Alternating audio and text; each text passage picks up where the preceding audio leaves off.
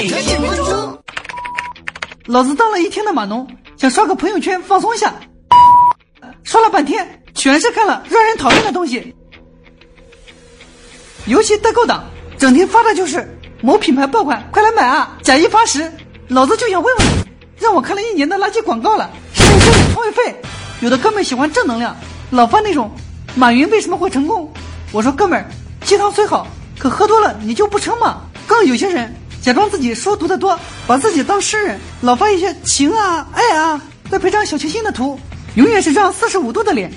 还有些没脑子的，动不动就转发一些小道消息，比如说仙人掌防电脑辐射，当时我还真就信了，买了五六盆放在电脑前面，结果他妈的都是骗人的。最最让人讨厌的还是那种保家里人平安，看到不转发就倒霉一年的。我家里人跟你什么仇什么怨？老子看到一次举报一次。